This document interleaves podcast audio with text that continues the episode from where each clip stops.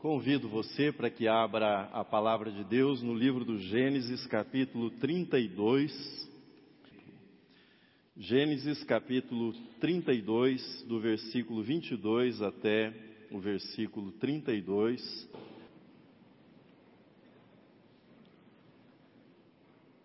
Permita-me apresentar-lhe o personagem que nos conduzirá na nossa reflexão nesta manhã a respeito do perdão.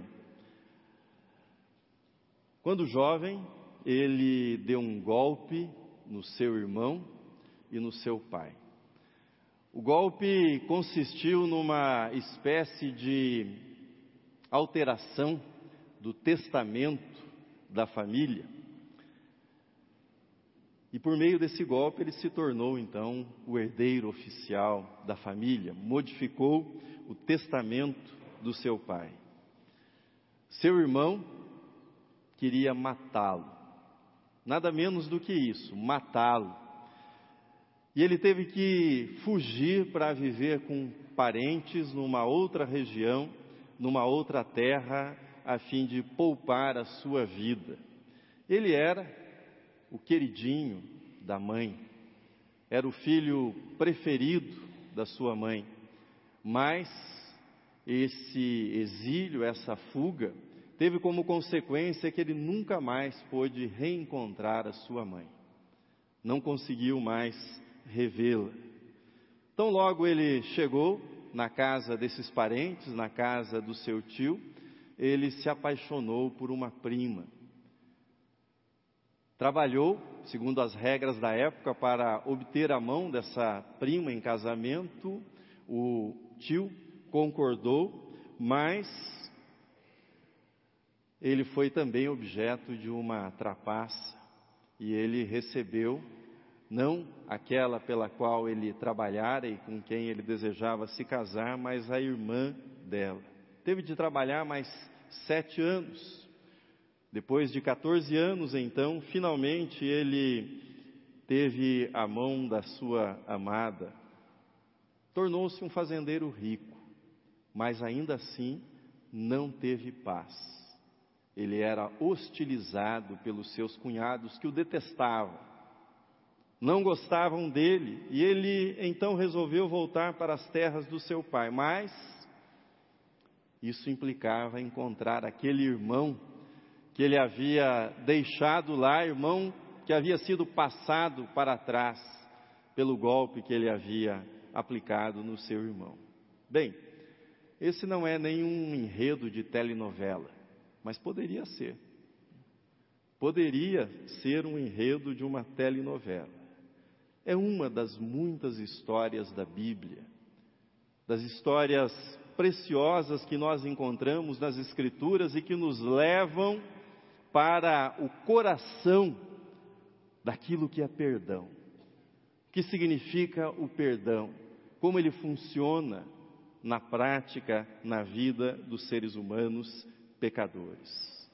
Personagem da nossa história, nós lemos a respeito dele, chama-se Jacó. Vinte anos se passaram desde que ele havia fugido da casa do seu pai, Isaque, para que seu irmão Esaú não o matasse. Vinte anos.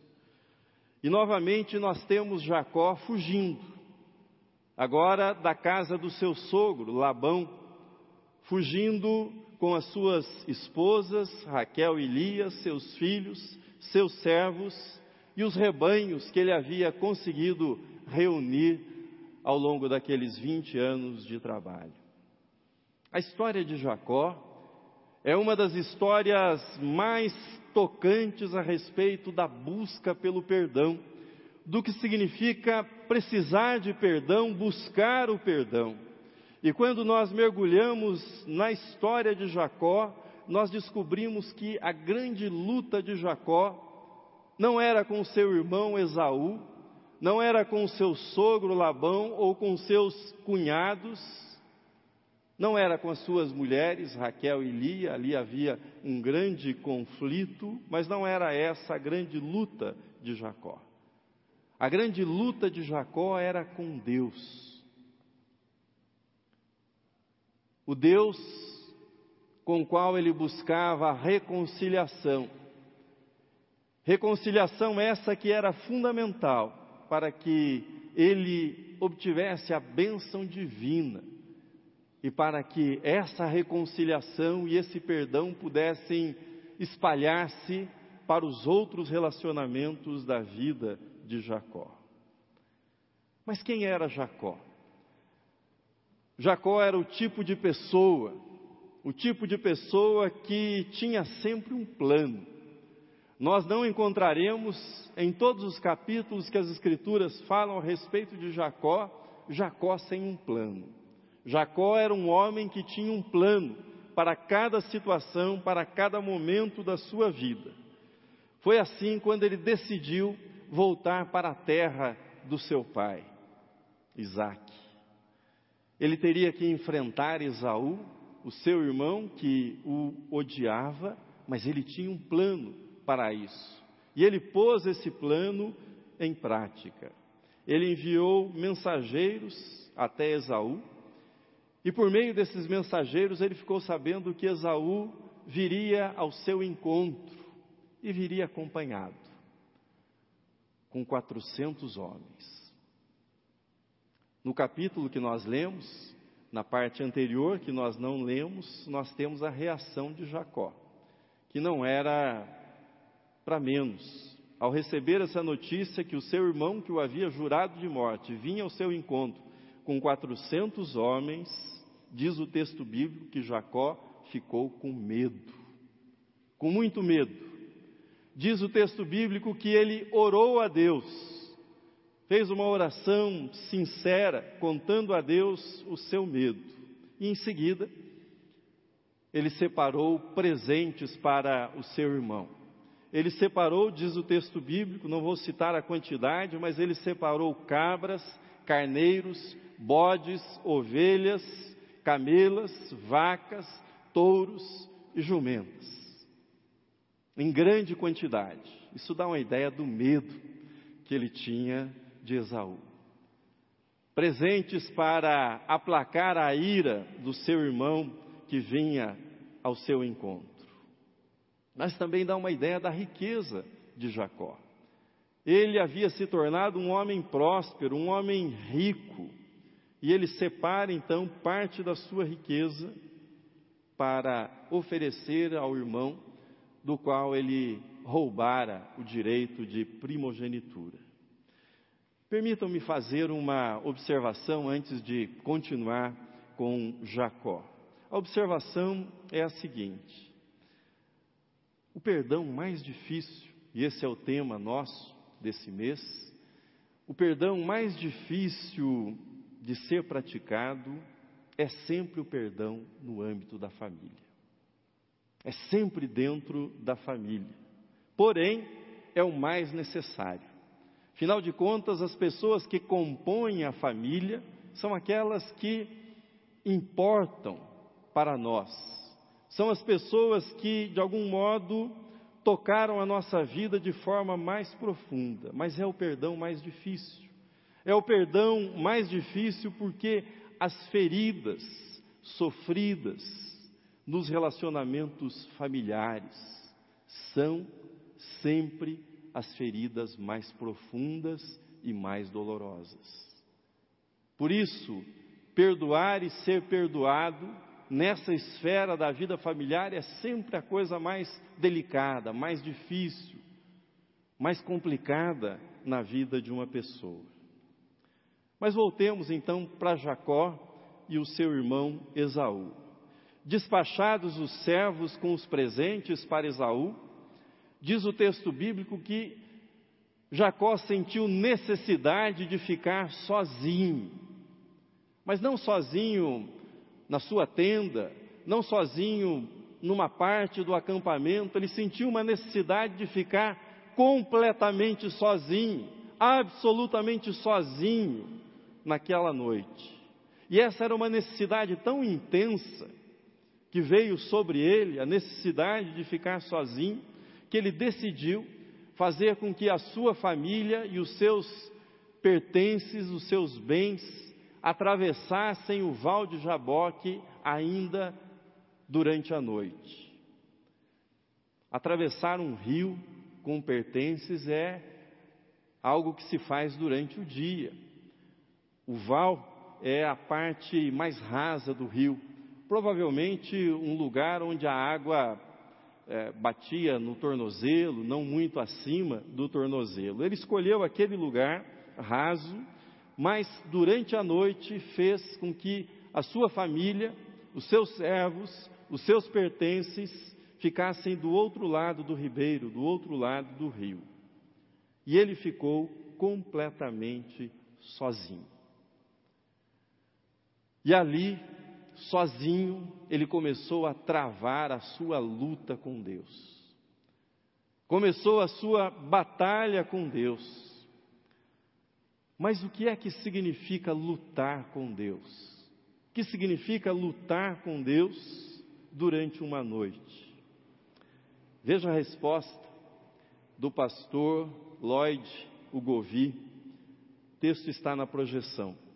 Ele diz assim: o que é lutar com Deus? É uma luta com o passado e uma batalha que há de decidir quem vai assumir o governo no futuro.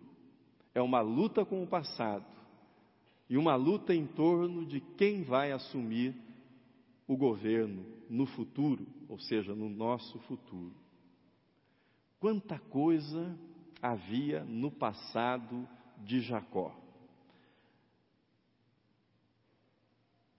A fuga da casa do seu pai, o dia que ele enganou seu irmão Esaú, a trapaça do seu sogro Labão, Jacó sempre esteve no comando da sua vida.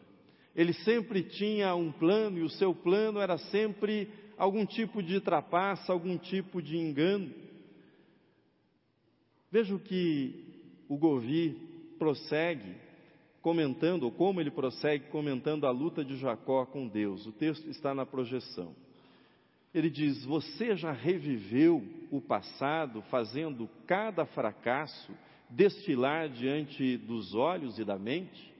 Você já se levantou no meio da noite em estado de pânico e se ajoelhou perante o Senhor perturbado pela preocupação?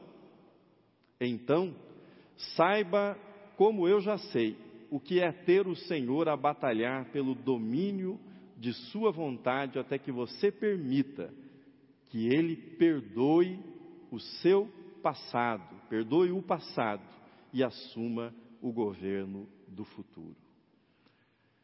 Era essa a batalha de Jacó naquela noite.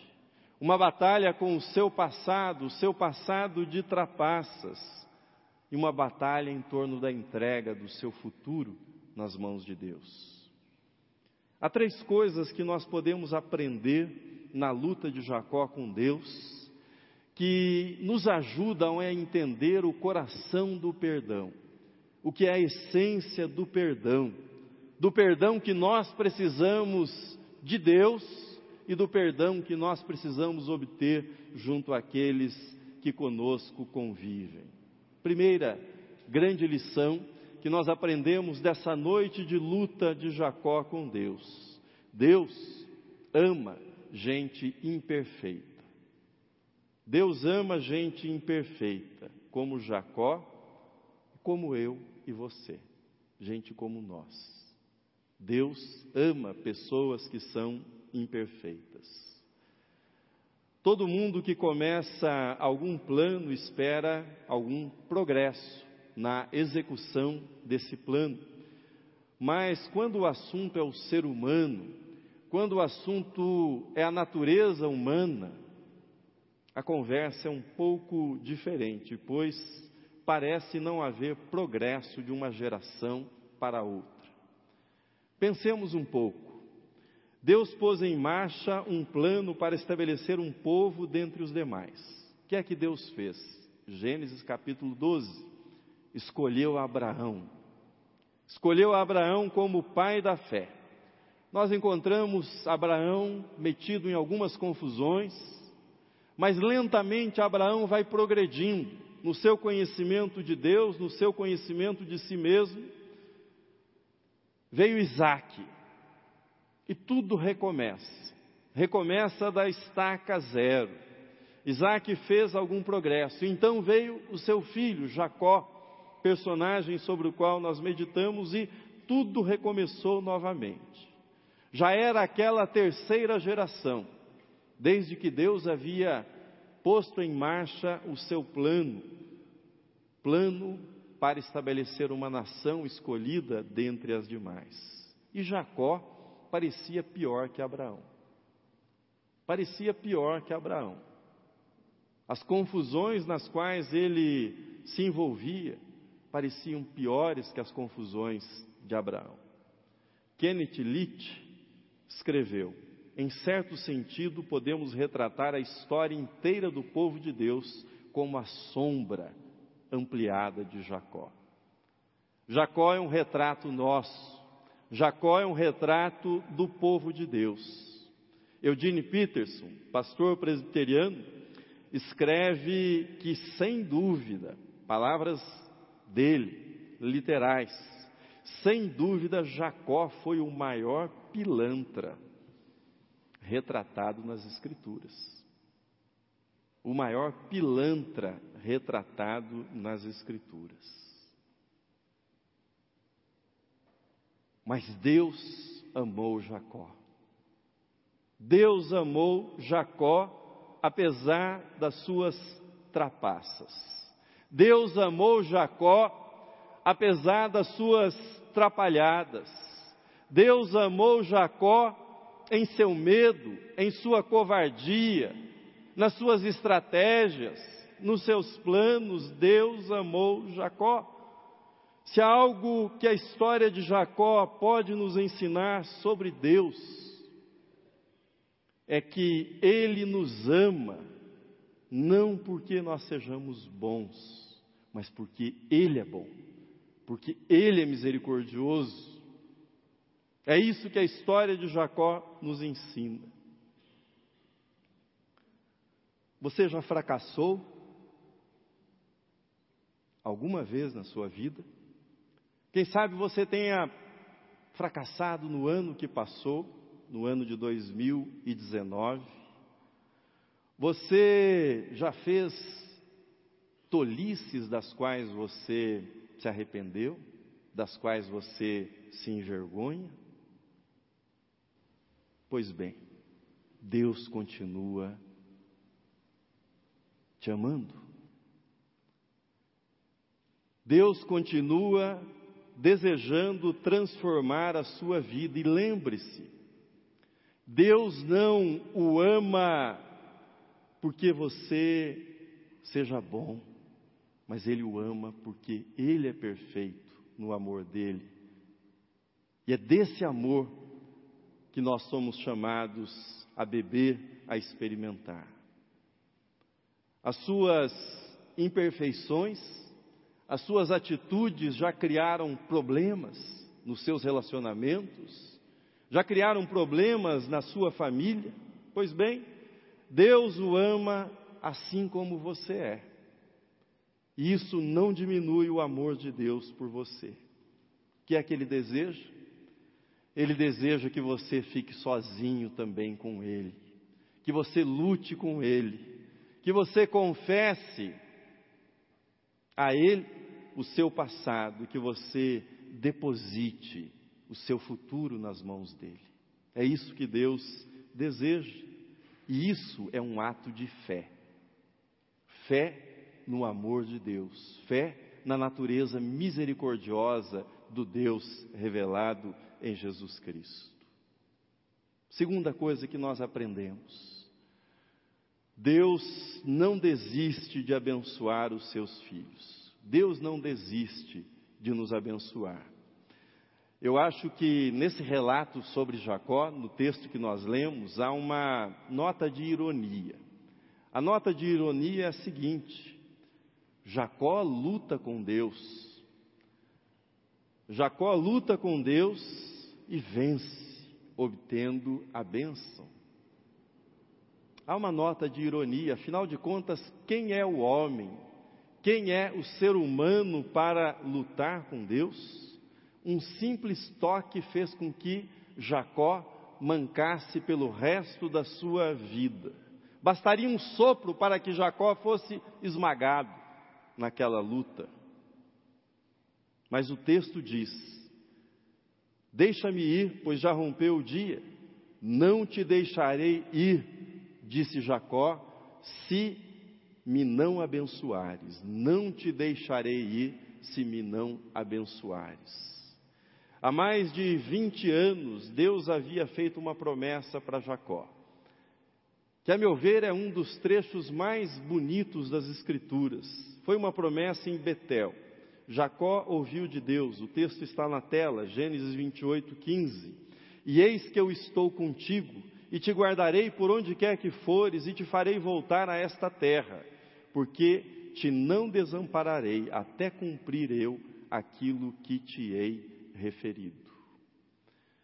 Jacó está de volta, ou voltando para a sua terra, em agonia pelo encontro que terá com Esaú, seu irmão, e na sua angústia ele luta com Deus em busca da bênção. Mas observe, da bênção que Deus já havia prometido, da bênção que Deus desejava dar para Jacó. Ou seja, Deus trabalha na vida de Jacó de tal modo que Jacó deseja aquilo que Deus deseja para ele, aquilo que Deus já quer dar para Jacó. É o que está em Filipenses 2,13: Deus é quem efetua em vós, diz Paulo, tanto querer como realizar, segundo a sua boa vontade. O val de Jabó que existe na vida de Jacó e existe como metáfora na nossa vida espiritual, para que possamos clamar pela bênção. O val de Jaboque existe para que você possa desejar a bênção, a tal ponto que venha dizer, porque a tua graça é melhor do que a vida. O val de Jaboque existe para que você possa ouvir de Cristo, texto que nós ouvimos: a minha graça te basta, porque o poder se aperfeiçoa na fraqueza. O val de Jaboque existe para que entendamos que o Deus de Jacó não desiste jamais da intenção de abençoar os seus filhos. Jamais. Terceiro, Deus pede apenas uma coisa: a verdade a nosso respeito. A verdade a nosso respeito. A vida toda de Jacó era uma grande fraude. A primogenitura foi comprada. A bênção testamentária recebida do seu pai foi furtada, foi roubada. No casamento ele foi enganado. A vida inteira de Jacó foi vivida a partir da pergunta: será que isso vai dar certo? Será que esse plano vai dar certo? E não, isso é certo. Esse é o resumo da vida de Jacó até aquele momento. Olhe para o versículo 27. Deus pergunta, por meio do seu anjo que luta com Jacó: Como te chamas? Ele respondeu: Jacó. Jacó. Que luta deve ter sido para Jacó responder essa pergunta simples: Como te chamas? O capítulo 27 do Gênesis conta que quando seu pai Isaac perguntou quem era ele? Jacó respondeu: Eu sou Esaú. Seu pai perguntou pela segunda vez quem era ele e ele respondeu: Eu sou Esaú. Mas agora, naquela noite sozinho, naquela luta com Deus, Deus lhe pergunta: Qual é o seu nome? Como te chamas? E ele diz: Eu sou Jacó. Jacó significa trapaceiro, enganador. Eu sou o enganador. Eu sou o trapaceiro. Quando Deus o conduzir ao seu val de Jaboque, o que é que ele precisa saber a seu respeito? A respeito da sua história, Qual o significado dessa pergunta para você? Pense um pouco nisso. O que significa para você nesse contexto da busca pelo perdão e pela reconciliação esta pergunta: qual é o teu nome? Deus pergunta não é porque ele não saiba o nome de Jacó, mas porque ele quer que Jacó saiba e que eu saiba e que você saiba que ele quer nos abençoar com um novo começo. É isso que significa nas Escrituras um novo nome. Daquele momento em diante não se chamaria mais Jacó, mas Israel, aquele que luta com Deus. Era um novo começo na vida de Jacó. Quem é que não gostaria de um novo começo, uma nova chance, reescrever a história, uma nova vida, uma nova identidade? Isso é possível com Deus todo o tempo. Basta uma coisa: rendição, entrega completa da vida diante de Deus. Deus não pode abençoá-lo. Deus não irá abençoá-lo. Deus não irá abençoá-la enquanto você não tiver sido vencido, vencida por Ele.